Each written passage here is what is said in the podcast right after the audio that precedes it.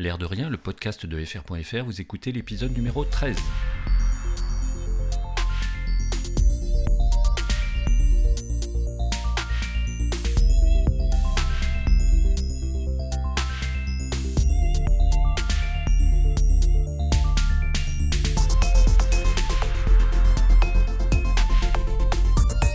Salut, bonjour, je m'appelle Fred et je suis très heureux d'accueillir vos oreilles à nouveau dans ce 13e épisode de L'air de rien.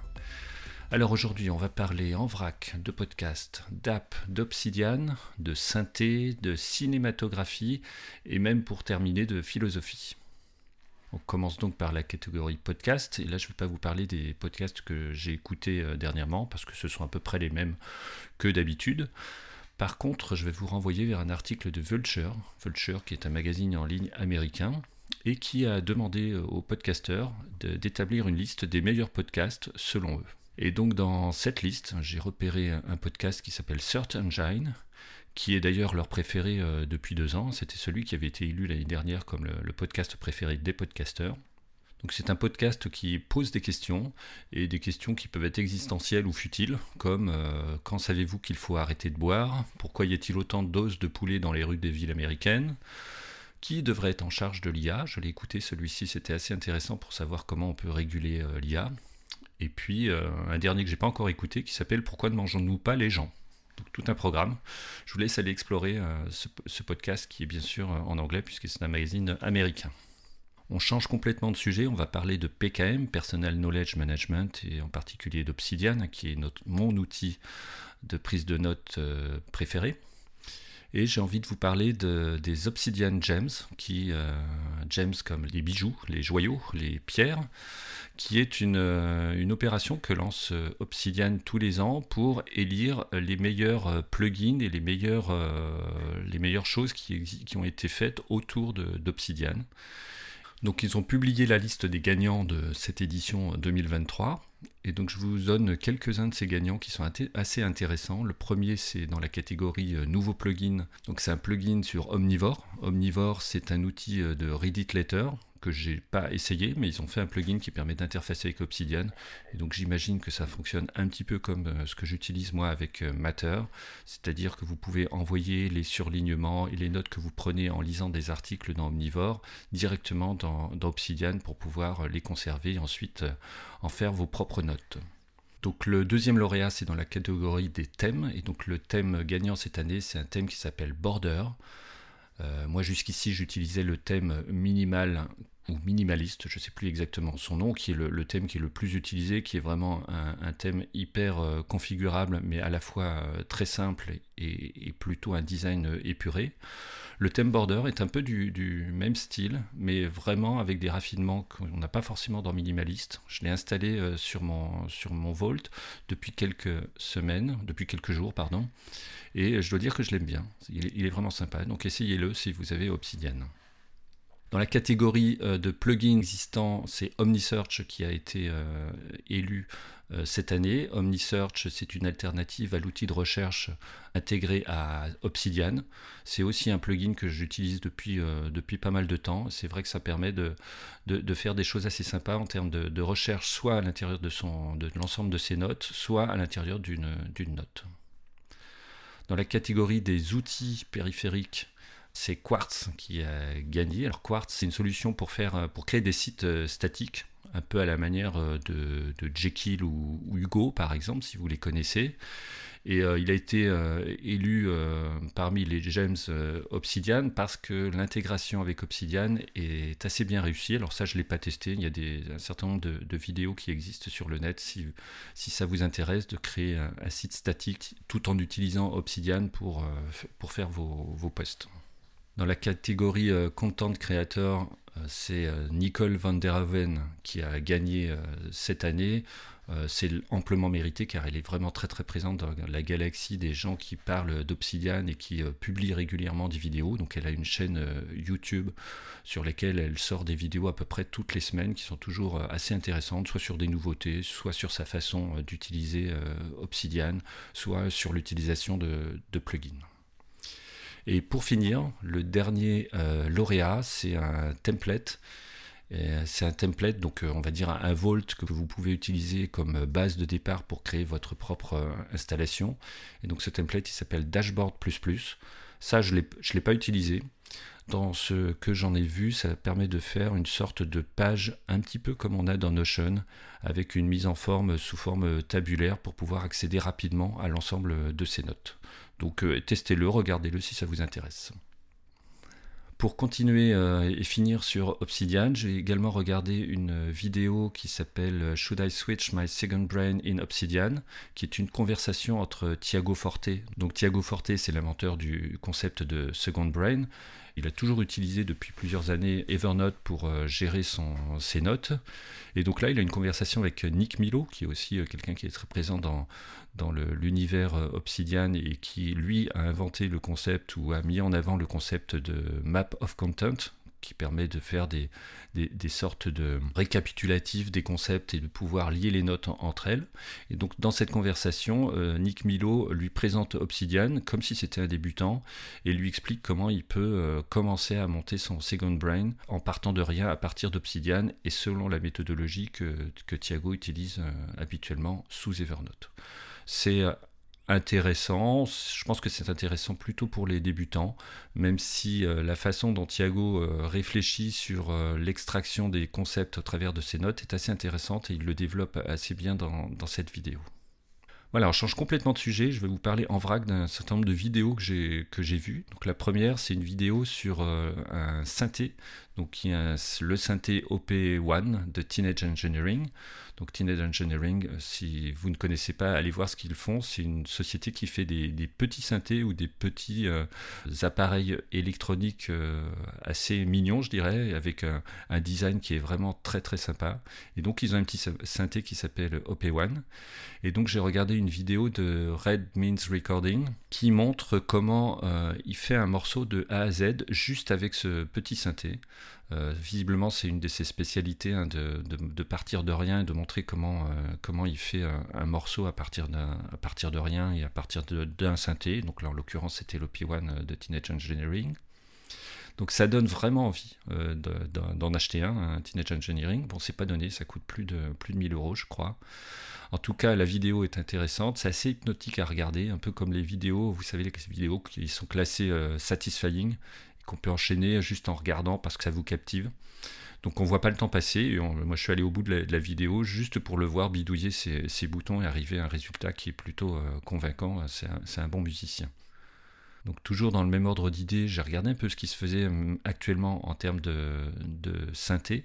Ça fait un petit moment que je m'intéresse pas de près à ce qui existe sur le marché, parce qu'à un moment, je faisais pas mal de musique et donc j'étais un petit peu au fait de, ce qui existait. Là, j'ai complètement perdu le fil. Et donc j'ai trouvé une vidéo de la chaîne Bow Beats qui donne quelques conseils pour choisir un synthé quand on est euh, débutant ou quand il y a longtemps qu'on n'a pas regardé euh, ce qui existe sur le marché.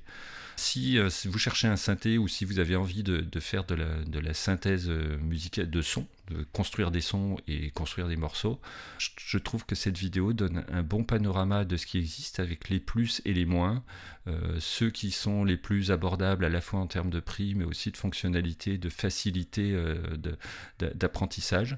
Et donc euh, rien qu'avec cette, vidéo, j'ai maintenant euh, l'impression euh, de savoir à peu près si je devais acheter un synthé aujourd'hui, vers quel modèle je pourrais me tourner. Toujours dans la catégorie vidéo, mais on change complètement de sujet, j'ai envie de vous parler d'une vidéo qui s'appelle Five Ways to Journal and Why You Should. Donc c'est une vidéo de Jared Henderson que j'ai découvert par la même occasion. Et donc Jared passe en revue euh, les types de journal, donc les cinq types de journal qui peuvent exister et donc que vous pourriez euh, créer. Des journaux les plus simples, d'une façon la plus simple et la plus euh, immédiate de faire, aux plus complexes, comme par exemple le bullet journal, le bullet journal que j'ai pratiqué pendant à peu près euh, deux ans, ça fait un petit moment que j'ai arrêté maintenant, mais qui, euh, qui peut convenir à, certaines personnes, qui est un petit peu complexe je trouve, et un petit peu euh, prenant en termes de temps. Mais il en parle assez bien, ça peut convenir selon la façon dont on a envie de faire son journal. Et euh, ce qui est intéressant dans sa vidéo, c'est justement d'insister sur euh, l'objectif de faire un journal. Pourquoi on veut faire un journal plutôt que de se concentrer uniquement sur les différentes formes, mais c'est selon votre objectif, eh bien, vous allez vous orienter vers une forme ou vers une autre. Parce qu'effectivement, un journal, c'est pas forcément simplement se rappeler des, événements, mais ça peut être aussi enregistrer vos humeurs ou vos émotions, ou plutôt avoir un journal dans lequel vous allez enregistrer votre réflexion sur vous-même pour pouvoir explorer un peu la façon dont vous fonctionnez et votre, votre mode de pensée. Pour ma part, en termes de journal, j'utilise Day One depuis euh, très très longtemps, depuis plusieurs années. Donc j'avais créé il y a quelque temps un template qui était basé sur le livre 3 kiffs par jour de Florence Servan-Schreiber, que j'avais amélioré avec euh, d'autres sources. Et pour faire simple ce template, il me demandait chaque matin en fait trois objectifs du jour, trois choses pour lesquelles je suis reconnaissant. Et puis les pensées du matin, où là je, euh, je pouvais mettre euh, ce que j'avais envie d'écrire le matin. Et puis le soir, je remplissais également euh, les trois kiffs du jour, ce qui s'était passé, et puis comment j'aurais pu faire ma, journée meilleure. Alors c'est quelque chose que j'ai tenu pendant pas mal de temps, je dirais euh, deux ou trois ans à peu près, de façon assez assidue. Et puis là, ça fait un petit moment que j'ai un peu laissé tomber. Alors de temps en temps, quand j'ai euh, envie, je me dis, ah tiens, aujourd'hui, ce serait peut-être pas mal euh, d'écrire un petit peu, parce que c'est l'avantage du journal, c'est que ça permet aussi d'entretenir son, habitude euh, d'écriture, au-delà du contenu. Juste avoir la mécanique de l'écriture, c'est aussi intéressant. Donc de temps en temps, eh ben, je fais une entrée euh, dans mon journal. Dans Day One, j'ai un deuxième euh, journal qui est plutôt un journal euh, de voyage. C'est-à-dire j'aime bien quand je fais un voyage ou quand je fais euh, un week-end, eh ben, pouvoir garder la trace de ce que j'ai fait, des endroits que l'on a visités. je rajoute des, photos, des, notes, etc. Et ce qui est intéressant avec Day One, c'est que chaque année, euh, chaque jour, eh bien, Day One vous remonte euh, les, notes d'il y a un an, deux ans, trois ans. Et donc, euh, chaque matin, ou pratiquement tous les matins, j'ai une entrée Day One qui ressurgit et je la lis et ça me permet de me, remémorer des, bons moments de, voyage ou, d'autres choses, des pensées que j'ai pu avoir il y a un an, deux ans ou, même cinq ans et voir un petit peu dans quel état d'esprit j'étais à ce moment-là. Voilà, j'ai fait aussi du bullet journal, ça je vous en ai parlé pendant deux ans. Euh, c'était plus un objectif de, productivité, hein, là où je mettais les objectifs, les tâches de la semaine et les tâches du jour. Je suis assez vite, euh, enfin assez vite, je l'ai fait pendant, euh, pendant deux ans, donc j'ai quand même insisté, mais je suis revenu plutôt à des choses numériques et j'ai abandonné le, journal. Alors aujourd'hui, comme je disais, je fais quasiment plus de journal dans, Day One. je fais plus de bullet journal. Par contre, j'ai un suivi dans, Notion qui est relativement simple. C'est un tableau euh, mensuel avec euh, une base de données avec euh, une ligne par jour où je note bah, les jours où j'ai fait de la méditation, ce que j'ai fait, si j'ai fait du sport, les événements marquants. Et puis c'est également là où je mets euh, en tête de chaque mois tous les événements un peu importants ou les choses euh, un peu sympas qui se sont passées euh, dans le mois. Et ça me sert en particulier en fin d'année quand je fais mon, article sur les 50 choses que j'ai faites cette année. C'est souvent en relisant ce journal que je trouve les idées pour le compléter. Pour continuer sur les vidéos, et on continue avec Jared Anderson, j'ai également regardé une vidéo qui s'appelle Philosophy, A Beginner's Guide. C'est donc euh, un guide du débutant en philosophie, parce que je me considère comme assez nul euh, dans le domaine de la philosophie. Et donc je me suis dit, ça peut être intéressant de regarder euh, un philosophe nous expliquer comment on doit débuter pour être un petit peu plus calé en, philosophie. Donc en fait, ce qu'il fait dans cette vidéo, bah, c'est passer en revue tous les courants de la philosophie. Alors c'est très complet, voire peut-être un peu trop pour un débutant. Je pense que là j'étais un peu noyé euh, dans tous les concepts qui existent. Par contre c'est une vidéo à laquelle on peut se référer pour euh, voir tous les courants de pensée euh, de, la philosophie, parce que c'est vraiment très très bien expliqué avec, avec des exemples. Je me suis aperçu, par exemple, que les courants philosophiques qui correspondent plus à ma manière de penser, qui m'intéressent le plus, je dirais, sont plutôt euh, la philosophie euh, logique. Alors la philosophie logique, c'est ce qui concerne les paradoxes, les biais cognitifs par exemple, c'est quelque chose qui m'intéresse beaucoup, savoir comment la pensée peut être euh, distordue par euh, ce que l'on peut voir, entendre ou, penser, comment on peut, euh, peut penser ou émettre des idées fausses juste par la, distorsion via les biais cognitifs. Et puis j'ai vu aussi dans la vidéo à quel point des domaines qui, qui peuvent paraître très très éloignés peuvent avoir des connexions et permettent surtout de comprendre des concepts qui existent dans les deux, parce que certains concepts se rejoignent. À un moment de la vidéo, il parle d'une notion de universal et de individuals, donc de l'universalité et de la particularité en quelque sorte. Et euh, l'explication qu'il en donne est absolument euh, analogue à ce qui existe dans la programmation, euh, dans le développement informatique, avec la notion de, classe qui est donc l'universel, et puis des objets qui sont des instanciations. Bah, c'est exactement la même chose dans, dans, ce qu'il explique sur certains concepts de philosophie. Bref, je vous laisse aller regarder la, vidéo. Elle est assez longue, euh, il faut s'accrocher un peu. Je pense que c'est une vidéo qu'il faut regarder en, plusieurs fois et puis après explorer euh, sa chaîne YouTube. Il y a certainement beaucoup d'autres choses et peut-être certainement peut-être aussi plus abordables. Pour finir sur les vidéos, on change à nouveau complètement de, sujet et là on va parler de, photographie et de vidéo. Et là je vais vous renvoyer vers une vidéo de Serre Villassano. Donc son pseudo sur YouTube c'est Serre S-E-2-R. Et sa dernière vidéo s'appelle A Road Trip for Inspiration. Et c'est comme à chaque fois une vidéo pleine de poésie, euh, d'images sublimes. Le montage est vraiment euh, superbe. Le choix des musiques qui accompagnent sont vraiment top. J'adore ce qu'il fait. Ça faisait un moment qu'il n'avait pas sorti de, vidéo. Ça fait plus de six mois. Et je retrouve son univers avec plaisir. Vous pouvez, il n'y en a pas des tonnes hein, parce que je pense qu'il passe beaucoup de temps pour, le, pour les faire. Il n'y a pas beaucoup de, vidéos sur, son, sur sa chaîne, mais vous pouvez toutes les regarder. Elles sont toutes absolument euh, magnifiques. Donc c'est à la fois euh, entre de la photographie et de la vidéo, hein, c'est plutôt un photographe euh, à la base. Et euh, lui, il parle lui-même de cinématographie, je trouve que ça s'applique complètement à, ce qu'il fait. C'est vraiment une parenthèse, allez, voir ses, vidéos, c'est magnifique. On change de sujet, on va parler des apps. Le premier, c'est Moleskine Journey. Donc chez Moleskine, donc l'éditeur, un des fameux carnet euh, bien connu. Euh, a aussi euh, pas mal d'apps qui existent sur, l'App Store. Et en particulier, il y en a une que je, que je connais depuis longtemps et que j'utilise depuis pas mal de temps qui s'appelle TimePage. Enfin, que j'ai utilisé à une époque, que je suis à nouveau en train de tester parce que, comme je vous en parlais dans un épisode précédent, j'essaie de voir si je peux trouver une alternative à Fantastical pour euh, mon, pour mon application de gestion de calendrier. Donc TimePage euh, en fait partie parce que c'est une app qui est vraiment très très sympa, vraiment très jolie avec une navigation assez, euh, assez originale et un design assez original.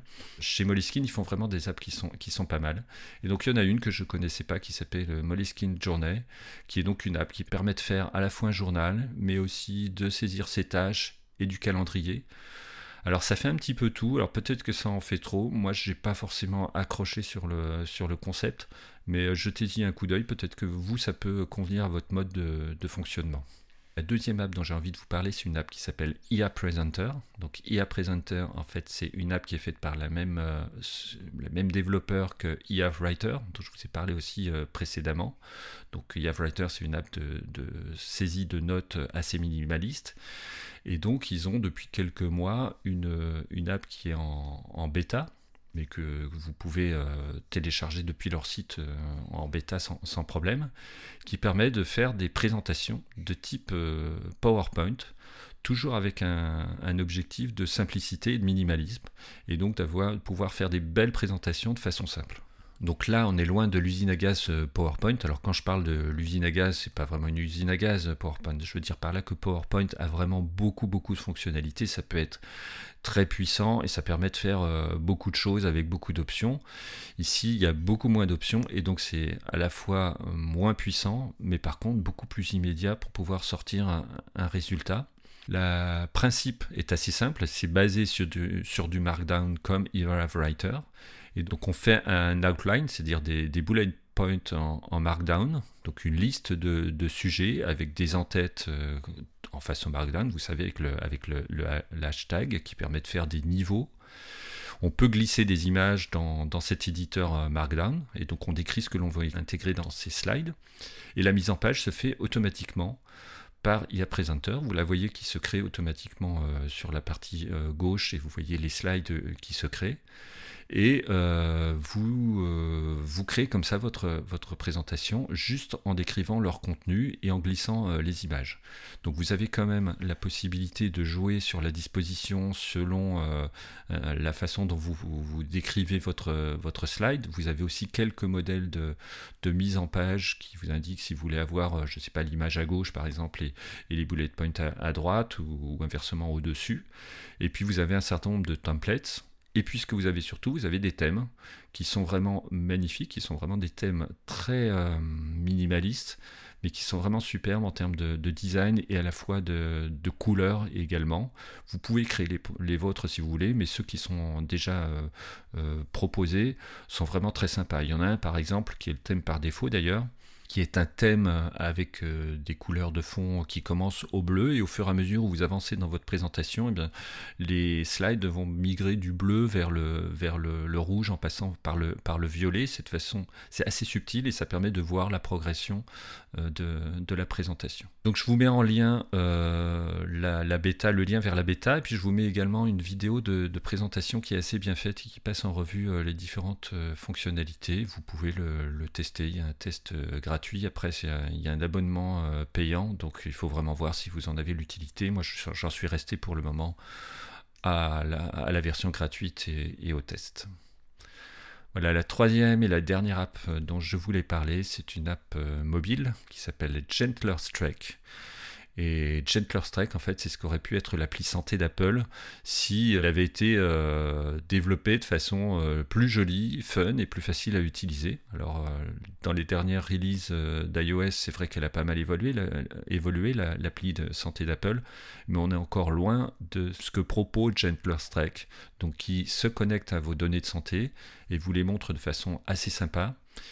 Et puis euh, l'objectif euh, principal de, Gentler Strike, c'est pas de remettre en forme vos données de santé, mais c'est plutôt d'être une euh, application qui va vous accompagner pour vous donner des conseils et faire votre suivi de progression lorsque vous faites du sport. C'est-à-dire qu'il va vous montrer euh, comment se situe votre courbe de progression et il va surtout vous donner des indications sur votre charge d'entraînement. Et donc si euh, vous êtes surentraîné, il va vous indiquer qu'il faut peut-être faire une pause ou si vous êtes sous-entraîné, il va vous faire des propositions d'activités qui vont être en relation avec ce que vous, votre état de forme du moment, ce que vous êtes euh, capable de faire, ce que vous devriez faire pour garder votre état de forme selon euh, l'historique euh, que, vous avez. L'application, lorsqu'elle vous propose des activités, peut également vous renvoyer vers votre Apple Watch si vous en avez une pour pouvoir faire le suivi de l'activité directement dans l'application Gentler Strike. C'est vraiment euh, pour moi une des applications les, plus belles en termes de design, mais pas juste design pour faire joli, mais, aussi dans l'expérience utilisateur est vraiment très très bien faite et c'est une app qui est vraiment super agréable à utiliser. Vous pouvez la tester, alors elle est payante, mais euh, il y a une version gratuite qui, euh, qui permet de faire déjà pas mal de choses. Voilà, c'est tout pour ce 13e épisode. Je vous remercie de m'avoir écouté à nouveau. N'hésitez évidemment pas à partager vos impressions ou vos questions euh, par rapport à ce que je vous ai présenté aujourd'hui. Faire vos suggestions également. N'hésitez pas également à noter euh, le podcast sur la plateforme Apple, euh, rajouter des notes mais aussi des commentaires, ça fait toujours plaisir. Et puis si vous voulez me contacter, vous pouvez me retrouver sur mon site www.fr.fr. Vous pouvez me contacter sur mastodon atfr.pi.fr ou sur Instagram également avec le pseudo atfr. A très bientôt